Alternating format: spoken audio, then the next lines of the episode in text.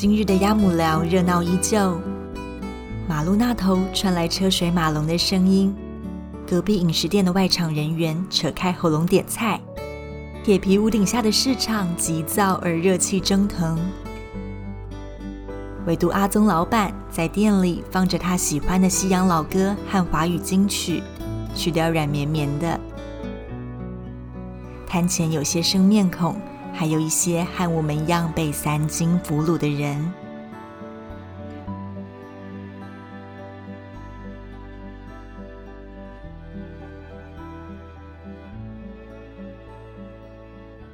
Hello，大家好，欢迎收听独享时光，我是主持人 Iris。我们刚刚听到的是上个月才热腾腾刚出炉的新书中的朗读片段，大家有猜到我们今天的主题了吗？我们先来欢迎这集的来宾《菜市台南》这本书的作者陈强安，请强安跟我们的听众打声招呼。Hello，嗯，各位大家好，Iris 你好，欢迎强安。强安本身跟我们一样是上班族，对不对？据我了解，你的本业好像是软体业的行销，那你为什么会想要在工作之余还想要特别写一本关于菜市场的书呢？嗯，因为我本来就蛮喜欢写东西的，然后行销的工作其实也是很多都在写东西，然后就想说，呃，写写写写公司的东西之余，也想要写一些自己真的比较想记录的事情。了解，好像就是呃，从小习惯记录文字的一个习习惯，对不对？对，可能因为我记忆力不太好吧，所以 我想就是有东西就很想要写下，因为我就很怕会忘记。嗯，就是平常生活特别有感觉的一些人事物这样子。那我想问一下，因为这本书是关于台南的四个百年菜市场，这个场所里面有什么景象是特别吸引你的？其实我觉得四个市场的风格都不太一样，可是其实在采访前只是觉得那个历史啊。菜市场的历史蛮有趣的，但是真的去采访之后，觉得嗯，其实里面人的故事还有大家工作的样子，都是很很有趣的，值得被记录。那你书中有提到啊，就是市场的活动通常是以对话去推进的，这个是不是你也觉得特别好玩的地方？对啊，因为其实我本人不太会聊天，然后我就觉得老板嘛，对，尤其是在叫卖的时候，那个台词很很多元，然后非常有活力，非常生猛。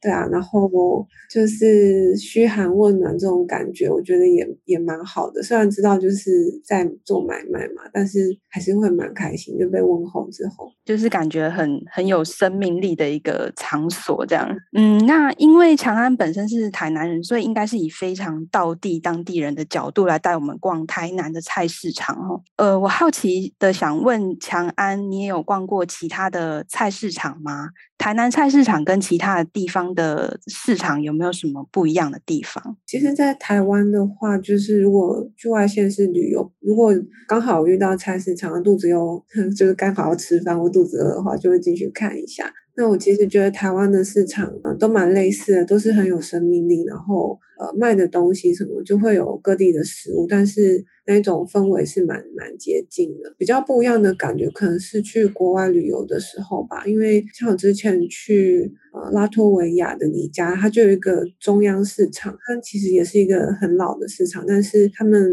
有分两个部分，一个是户外地方，就是卖花啊、五金啊，还有一些呃流动比较流动的摊贩会在那边，然后会有个中央的仓库里面集中做生鲜。那我觉得这样的管理其实也不错。如果说台湾的菜市场有在转型的话，或许也可以参考这样的模式。且好像台湾的菜市场是比较没有特别区隔，就是肉类分肉类，然后菜是分菜这样子。然后国外它反而是比较呃有规划的这样子的感觉。他们会有一个集中的很大的冷冻库，那所有的肉摊的生鲜摊的东西都是放在那冷冻库里面，再进去领，所以就比较保鲜会比较好。那像韩国的传统市场，我有去过，他们是没有中央的仓库，可是他们也是在。比较像都在室内，不像台湾的菜市场是有点半露天或者是比较开放式的空间。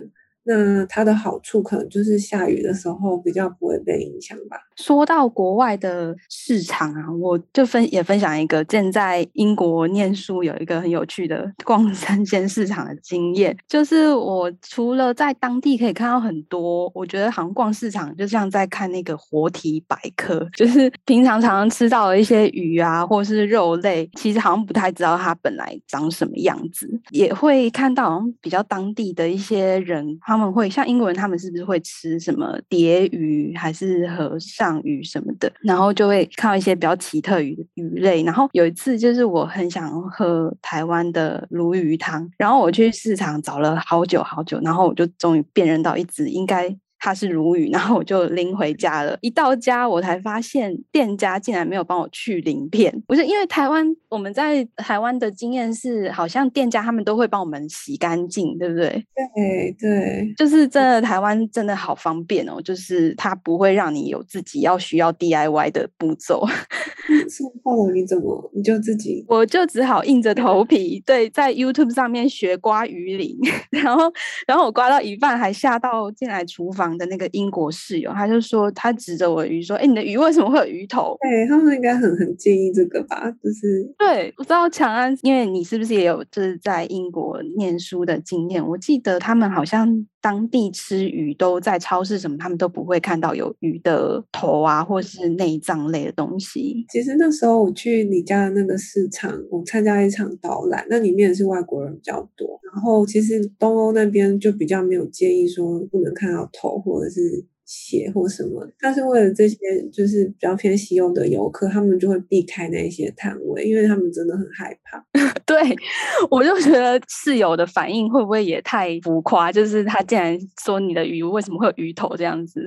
那么如果来台湾菜市场，应该真的会吓到心脏病，太太多头了。台湾在我们就是逛菜市场就是很常很寻常的一个，因为它就是生物来的，所以理所当然它一定会有完整的器官这样，所以真的。像就是强函数里面讲的，就是逛菜市场常会发现很多的惊喜，吼，跟超市不太一样。可能那感觉就像你刚刚提到外国人在超市都是处理好，可能看比较没有感觉到说他其实以前也是一个动物，或你知道。就是呃，食物的原本样貌这样子，对对对，会比较难直接联想到。那我们回到这本书的内容，因为这本书的话，长安是以四个百年的台南的市场为主轴。那我看了一下，像是东菜市啊、水仙宫跟西市场，好像大家都比较就是可以从名字跟市场去做一个联想。但我看到一个名字很特别，台南的鸭母寮这个名字的由来是什么啊？嗯，其实他以前那个区域就是很多养鸭的人。我问到一个老板，他有讲，其实一直到可能千禧年前吗，都还还是有一两户在那边呢。因为鸭母寮曾经发生过火灾嘛，大概在一九八零年代的时候。那在八零一九八零年代以前，那边除了就是他们那边的房子是用那个竹子做成的墙的那种房子，虽然说鸭母寮这个名字听起来好像很很古早味，然后好像也很遥远，但是仔细想一想，其实也没有离我们现在的时代非常非常的久。所以它是跟就是其实当地居民的一个生态就是有点连结的。现在比较难去联想，因为现在好像鸭母寮就旁边就没有养鸭的人了，是吗？嗯，现在什么都没有，就。就是只有市场内有一个鸭肉摊，当归鸭摊这样。那鸭母寮的名字据说有严一一个，就是跟着时代的严格的一个过程哦。对啊，我觉得这也蛮有趣，就是大家开始意识到说，其实去用比较在地特色的名字，才能够凸显我们当地的历史，跟就是那种比较凝聚力会比较强一点吧。好像很多台湾的地名也有类似这样子的一个呃一个历程，像我好像知道就是水里的车城啊，它这里就是也是有点像鸭母寮这样，它原本好像由来是因为它的地势比较平坦宽广，所以早期的话就是它是人力台车的转运站，然后有它的名字有好像就是台语的掐顶哦，这样发音对吗？嗯，就是停车的地方，但是现在好像也没有看到很多车，所以好像有。时候在那个名地名的名称，它记录了是某一个时代或是某一个时间段当地居民的一个生活背景哦。但这些背景的话，有时候在那个环境变迁之下，它就消失了。可能有时候要从邻居啊，或是一些地方的长老他们的口述聊天过程中，才能够知道这个名称的由来，对不对？对啊，觉得鸭木窑这个名字就是可爱很多。就是跟我们比较距离比较近，这样子比较有连接感。就希望大家都可以用多用这种比较有趣的地名，感觉很有很好玩。那我们回到市场里面的摊位，除了生鲜之外，印象中一定有很多美食的摊位哦。然后我看到东菜市的市场里面有一个台南人当地人会吃的下午茶，这个下午茶好特别哦，是咸的，叫做香肠熟肉。可以请强安帮我们解释一下这是什么吗？嗯。其实我在写这个的时候，就是我很想知道香肠熟肉这样类型的摊贩有没有一个明确的定义，因为有时候跟人家讲说他卖的东西，很多北部的朋友会跟我说，那不就是面里面摊的那个那个切料吗？可是其实。感觉又不太一样，因为他们摊位就只会卖香肠熟肉品项，不会卖主食，像面或饭之类的。然后下午茶的话，其实是像我可能是六十岁或五十岁的人会把拿来当下午茶这样子。对，它里面很多小东西，像是熏丸啊，还有那个粉肠的切片啊，糯米肠。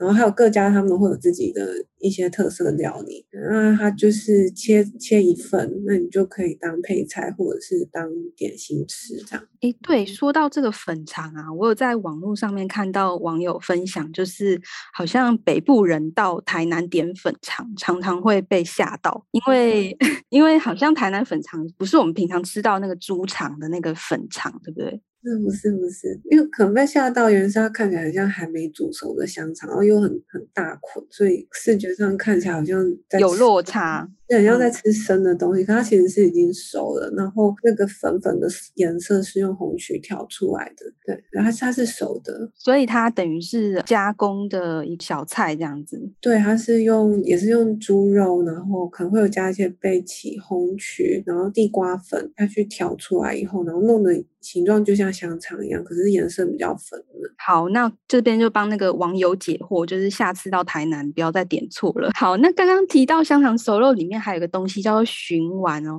寻是虫字旁，在一个加上一个寻找的寻，听名字感觉那个好像是海鲜，跟海鲜有关的，然后是丸子这样子。可是我看一下照片，它好像是正方形的，然后它好像也没有螃蟹在里面呢。可以请强安也帮我们形容一下这道手工菜吗？我觉得这个名字真的是超级误导。对，因为就大家都会有期待说，应该是一个充满海味的一个就是丸类的食物这样子。对，就它两个都不是，它没有螃蟹，它其实是因为，嗯，好像做的过程中会放蛋黄，然后那蛋黄弄碎碎放在里面，看起来切片看起来你会很像以为里面有蟹蟹黄那一类的东西，所以他就取了一个很华丽的名字。然后因为这个东西它其实一开始是粉调成粉状下再下去蒸，蒸完再切块来卖，所以它也不是丸状的。它做好的时候其实就是在一个铁盘里面有一块这样方方的，然后。在店头卖的时候，你要多少再用切的切下来，所以它吃起来是甜的吗？还是咸的？嗯，台北人应该都会觉得是甜的。对，因为说到下午茶，就是嗯、呃，因为你书上是写说这个有些五六十岁的人会吃当这把这个当做下午茶吃，然后我就想说，跟我们印象中下午茶好像都是甜的，然后想说台南人的口味不是都会比较偏甜一点嘛？但是下午茶反而是嗯、咸的，因为台南。就是有所谓的点心店，然后他卖的其实都是咸咸甜都有，但是咸的也占蛮多的，像饺类啊，或者是一些饼啊什么的，就是就是统称叫点心店。然后我觉得其实这种香肠的时候，有时候就是看个人啊。我知道有有一些长辈蛮喜欢，就是下午肚子饿的时候吃一点这样。我这边好像有查到一个，就是它的来源，因为实在是太好奇了。他是说，就是当时是因为有钱人他们听戏打牌，然后下午茶就会点一轮，就是那种点心菜这样子，然后招待亲朋好友。然后因为他是要招待人家，所以必须要很精致，然后又好吃，所以好像这个香香肠熟肉，它又有一个名称叫做金钱肉。你有听过当地人这样子的一个说法吗？嗯，我没有听到老板特别提，但是我查到另外一个来源，也可以跟你分享。就是，呃，有一说是说这种香肠熟肉其实是从板德的菜色发展出来，就是可能做板德之后会有一些边角料没有用到，就会把这些收集起来，再变化成香肠熟肉的菜色。然后我觉得好像有道理的原因，是我访问的这个老板，其实他学手艺的师傅有两，他跟两个师傅学，那两个都是呃中破塞。之类的人这样哦，原来是就是也有这样子的一个说法。那你刚刚说的那个访问的那个老板是不是阿佳老板？对，就他本人。对，因为我看你写他也很有趣，他香肠熟肉对他来讲会不会是也是一部转型的血泪史啊？他一开始好像不是做香肠熟肉，对不对？嗯，他不是，可是我觉得他还蛮蛮厉害，就是一直在思考怎么转型，然后也蛮幸运。是转型都还蛮成功，所以可能还不到血泪史，但是做这个真的蛮辛苦的。对，它其实跟黑白切又有更精细的一个手工的一个技巧跟成分在里面，对不对？他一开始其实是那个摊位是他妈妈的摊位，然后其实他接下来之后有卖过西点啊，卖过猪脚，最后因为再转型变成香肠熟肉，原因是因为那时候遇到口蹄疫，你直接卖猪脚是完全不会有人敢买，所以他就决定要就是做熟肉摊这个。对，因为可能。就是做成再制品，大家的戒心会降低吧。而且香的时候其实还有其他不是猪肉的品项，所以就可以分散分散一些风险啊。了解，就是可以在肉的基底再延伸出一些其他大家在当时的环境下可能会比较接受的一些食物，这样。因为我们这一集播出的时间应该刚过完中秋节，那我们顺便来聊一下传统的糕饼店好了。讲到这个台南另外一个百年市场啊，就是它叫做水仙宫嘛。那水仙宫，我觉得以这名字它来联想的话，就可以很容易想到说它是一座庙，然后旁边聚集了市场摊贩，它是一个这样子的一个聚落嘛。那水仙宫它的历史有三百年，里面供奉的是水仙尊王，然后特别要讲的是旁边的宝来香传统饼铺，它历史好像也很悠久，它里面是不是也有卖很多一般我们比较不常见的点心？对我来讲，我觉得都算蛮不常见。也许就是家里有在拜拜习惯的家庭，可能会觉得还好。但以我来讲，我觉得蛮不常，不算我日常生活中会常看到的点心。那我我有看到像是柴酥饼啊，然后。饼粒跟汉饼，这些是台南人一般拜拜会用的糕点吗？还是也不一定会用？就是呃，如果是祭祀用的话，台酥饼不会用在祭祀，可祭祀用可能会像凤片糕啊、菜碗，菜碗就是呃，好像是六六个六个六个小点心组合在一起变成一个组合，是菜碗，然后还有安古贵哦。对，因为我也有看到，就是你描写那个凤片糕很有趣，它是以糯米跟糖为原料的一个点心，然后它的颜色。让我就是跟你讲刚刚讲的，就是让我觉得很像安菇桂，但他们两个其实是不一样的东西嘛。不太一样，我觉得口感上的话，凤片糕比较硬，然后它其实就是一片东西，它不像有时候安菇桂里面会包一些料，它就是一片这样子。之前去茶店，一些一些茶店他们会拿凤片糕切小块，然后其实我觉得那个东西甜甜的，搭着红茶什么，还蛮蛮蛮素配，还蛮搭的，感觉像是台湾。湾版的咖啡配那个棉花饼，呃，对对对，我刚刚就是想讲到这个，好像哦，就是台湾到底的。那因为糕饼上好像传统还是比较跟着祭祀的活动在就是使用嘛。那可是因为我们现代人呢、啊，可能很常常因为生活太忙碌，我们已经渐渐的就是比较简化以前的传统的活动了。然后连带这些糕饼好像也快要被遗忘，你会不会觉得这还蛮可惜的？对啊。当然是会觉得可惜。但是，嗯，怎么说呢？觉得有时候这也是没有办法避免的事情。那我之前其实有听你们节目，就有听到几只一个大厨去改良蛋黄酥。哦，对，谢谢你收听我们的节目。我就觉得其实这样也不错，就是也许在我们维持一些一些历史的，给我们的一些习俗跟。我们吃的食物这些东西都可以跟时代一起变化，这样我们也不至于完全忘记我们自己是谁，但是同时也可以符合我们比较符合我们现代的生活习惯。好像这样子的话，也是一种延续传统的方式，对啊，因为其实那时候采访完宝来香，刚好就遇到拜拜的季节。我们大楼那边也是有人会去买那种用面面粉做的动物，就是面粉做的鸡跟鱼这些三牲嘛，对，做的三牲去祭拜。那拜完他们不吃，就是一拜完直接就整个丢到厨余里了。嗯，这样也好像很蛮浪费食物。对，然后就会觉得以前人是很重视这件事情，然后很爱惜这些食物。可是现在因为可能现代人也比较不习惯吃的东西，对，就是不习惯吃，但是这个习俗还是要执行的时候，你就会造成这样子的情况，浪费食物啊，或者是不知道有点感慨啦。对，嗯，我们聊完饼铺之后呢，我想要再问一下强安，就是水仙宫它也是台南人买高档海鲜的地方，对不对？对，他们蛮多海鱼的摊位的。然后我有看到，就是我们一个食物，就是我们平常可能只有在过年才会吃到的东西？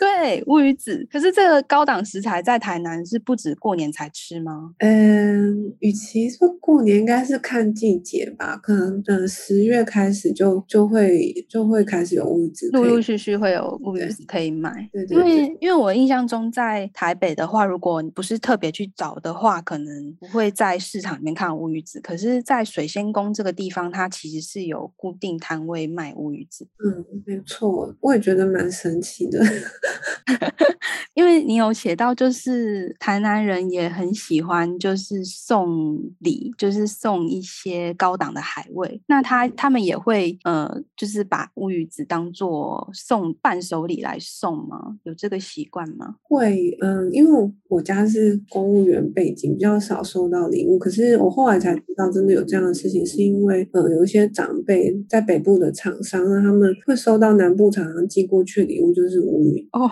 但是台南的特产。对，然后就是台南在地人的朋友，过年过节啊，都会互相送啊，或者是家里不准备这样子。但是年轻人可能就不会特别去买乌鱼子送朋友，对不对？不会，但是还是吃，就是只要有家里有，就是可以这边吃这样子。不知道大家有没有很喜欢乌鱼子，还是说年轻人现在真的不喜欢？可是我同事大部分都还蛮喜欢的。而且乌鱼子好像就是因为像我们家是过年才吃，因为它很贵。然后它好像它会可以搭配，就是譬如说那个苹果一起吃，这样就是我觉得味道就是咸咸甜甜的，是蛮丰富的，很很好吃。对，好像有各种流派吧。如果听过用苹果、用大葱或用威士忌去煎，用威士忌去煎。对，然后就是真的很当季的乌鱼子，它的话外面煎完会硬硬，但是里面其实是有点松松软软的。对，然后就是用，所以有这样吃法。对，然后用烈酒去煎的时候，我觉得真的好好吃哦。以前都不晓得，因为以前都就是只有吃喜酒的时候有吃过，可能那品质没有特别好这样。办桌菜好像也常常看到。对啊，就我没有吃过特别好，长大才知道说原来好的乌鱼子吃起来是这样的感觉，经验。强安除了我们上面聊的几个，你有没有想要特别分享？你觉得很特别的市场摊位或者是故事？我其实觉得菜市场的，就是老板的奋斗史都还蛮感人的。对啊，那在水仙宫那边，我有写到一个是呃杨阿锦的内睡衣店，嗯，然后呃其实当初选材的时候，就是希望除了食物之外，也有一些民生用品。然后在水仙宫就看到这间店，就觉得蛮有趣的。访问老板的时候，他就有讲到说他在六七零年代怎么从路边摊开始做，然后到后来现在在水仙宫有个店面，然后生意很好，然后如何到后来又因为整个台湾成衣外移啊，然后消费习惯改变，生意又开始没落之类的事情，就是我就是一部台湾历史课本，就是整个大环境的变迁，然后底下的呃市井小民的一个奋斗的过程这样子。对啊，而且他。因为她也是一位女性，然后虽然说她年纪是真的大我好几轮，可是会觉得，嗯，他那时候想要追求经济独立，或者是想要能够为家里分担些什么的那个心情，其实，在今天应该很多女生听到这样的故事也是可以感同身受。所以，其实那一次采访，心里蛮多想法跟感动。长安就是在那个呃四个市场里面呢、有有一个市场，它在就是你刚刚讲到那个食衣住行方面的衣着的方面，特别有一些定制工坊的呃摊位，对不对？嗯，对，在西市场那边。那西市场它最早以前其实就是一个综合的菜市场，它什么都有。那它的市场外面就有呃西市场的布庄。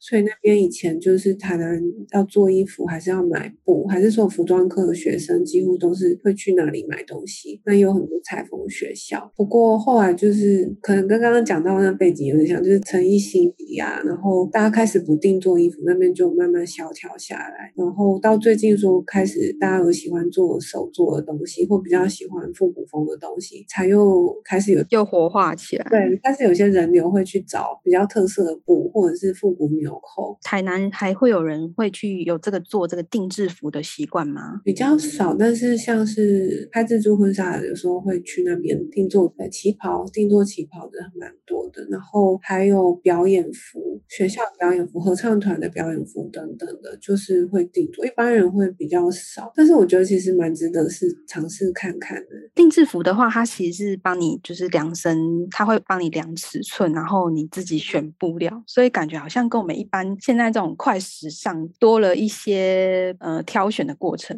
是不是也是这样？还蛮好玩的。对啊，然后我看过那个裁缝师的小本本，三围之外还会量你的背长什么的。如果你有身体上比较特殊的比例的话，都会记下来，然后就会剪一小块，还要拿来做衣服的布，放在你的那个尺寸表旁边，这样就是一一份很完整，你就可以就是感觉也太可爱了吧？就 是就是一个刻制化的一个资讯的小本本。对，就一个自己的小档案在那边，然后他就会很，就是过程就觉得哦，好仔细哦，这样。就是有人这么了解你的身形，然后帮你就是去制作适合你的一个衣服。对啊，因为其实成衣有时候真的不是适合每个人。那我知道，我不知道大家有女生有没有跟我一样的经验。其实以前我也很胖过，然后也不知道胖，但是就是不符合瘦吧，至少去买成衣的时候，知道穿到 L 号或者是。甚至不是 S 号，我就会觉得很难过。年轻的时候啊，我过的时候，我也会有这种感觉，因为我觉得好像就是这几年潮流，就是衣服好像越来越小，我就觉得好像快要穿不下市面上的 S 号。嗯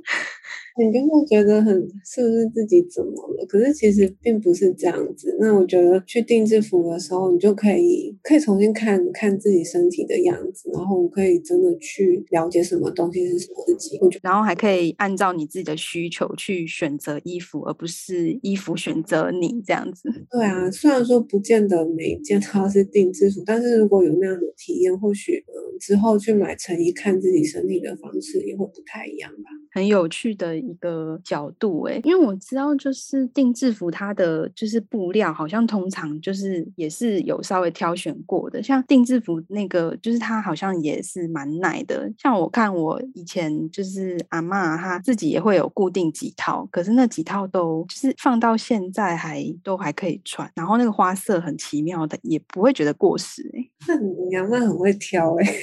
哦、没有，他 就是自己很喜欢，就是去看一些布啊什么之类的。对啊，我相信就是台南的，就是比较年长的一代，应该也是这样子的感觉吧，对不对？对啊，然后其实以前我同学，因为他爸妈年纪比较大才生他，所以他们家生活习惯就会比更老派一点。他们还会去定制皮鞋，哇。好特别哦，定制皮鞋。对啊，然后我那时候超羡慕他，我觉得这好像好像贵族。真的诶，因为定制服通常也是单价会比较高一点点。对啊，就是定制衣服。对，所以它是一个比较讲究的一个过程。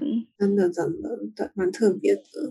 那我们聊了这么多，市场好像真的很大程度就是当地居民生活轨迹的一个活历史的一个感觉，然后也可以看到很多不同世代跟文化的影响跟融合，也有就是百年的摊位，它越来越努力的追上就是世代的脚步，然后也有摊位在传承当中顺应现代人生活方式的一个改良方式的做法。然后书中有提到啊，就是一些老摊位他们在呃世代传承中要试图转型的故事。然后我想说，因为我们现在因为新冠肺炎的疫情的影响，我们在工作跟生活上面其实有很大程度的数位化。那你的观察，市场摊位是不是也有这样子的情形？嗯，我觉得要看就是有没有比较年轻一代回来接班，因为其实本来就是上年纪的的老板们，科技或者电商这些东西原本就不在他们的雷达范围里面，他们平时做生意也很忙，所以可能比较没有空去想这件事情。但是如果有年轻人接班的话，其实呃，我看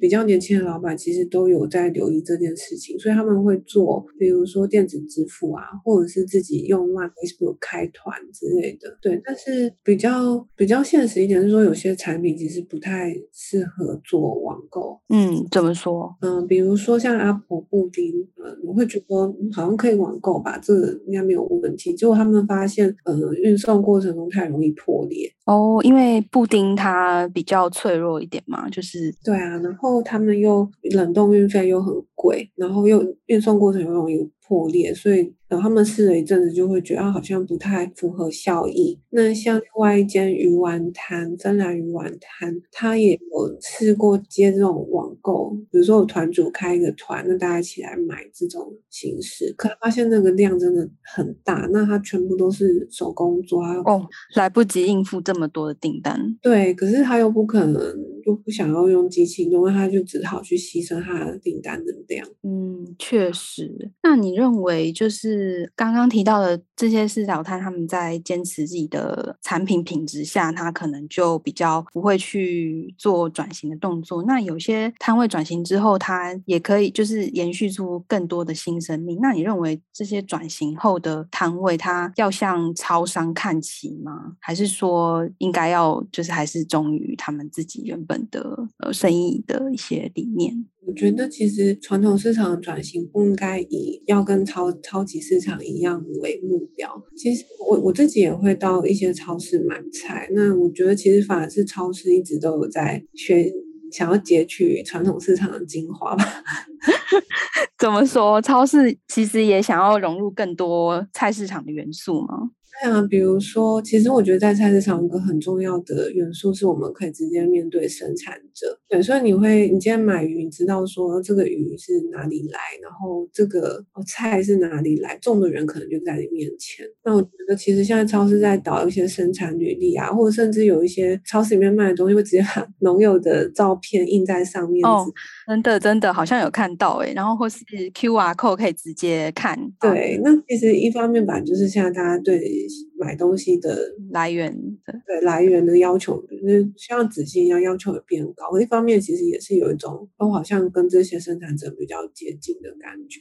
嗯，不会只是冷冰冰的躺在超市冰箱的商品这样子。对啊，对啊。那我觉得其实传统市场一直都有这个优势，就是你可以直接面对生产者，你可以更了解，然后掌握你自己消费到底买了什么，你有没有支持到呃你想支持的生产模式等等。对，然后。基于这点的话，其实我觉得，坦白说，菜市场的硬体环境真的是需要升级，要不然可能比较年轻一辈的去会觉得不习惯吧。对，但是除此之外，我觉得其实可以去强调一些菜市场的优点，比如说带大家去认识食材啊，或者是办一些跟当地生产者一起办一些活动之类的。嗯。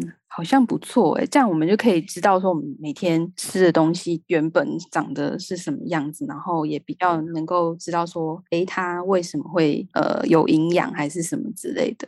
而且其实市场里面的菜色真的很多。源，就是不会跟超级市场比，它真的是多太多。我觉得如果有比较平易近人的机会，让大家呃没有经过菜市场的人愿意进去走一次看看，其实你就蛮有可能会获得一个新的客人，因为其实菜市场都是有它的魅力的特色。那你认为就是菜市场对于一个城市来说，除了供应民生物资啊跟食材之外，在你心中还扮演什么样的角色？嗯，因为我蛮喜欢历史的，所以我觉得它就是一个，就有点像历史的切片嘛。这样讲的话已经死了，可是不是，就是就是一个历史的活历史的感觉，活历史，然后就很像你在看一本历史的书嘛，但是它就是真实在你眼前。因为菜市场是，其实它。都是有一些历史缘由，那边才会成为一个菜市场，就不像是呃现在超级市场选扩店的点这样子。菜市场是比较自然生成，所以它附近其实就会有很多，比如说小巷弄啊、庙啊、教会啊，各种有历史的东西在那边。所以我觉得，其实就是在逛菜市场当中去了解这些周边的环境，然后周边的历史，也算是还我觉得蛮值得、蛮值得看的。对，就比起就是我们。可能坐在电脑前啊，在网购啊，然后看一些文字跟图片更有趣一点，因为它好像就有像你刚刚讲，它是一个聚落慢慢汇集而成的一个形态，所以有很多不同的元素在里面，然后是很丰富的这样子。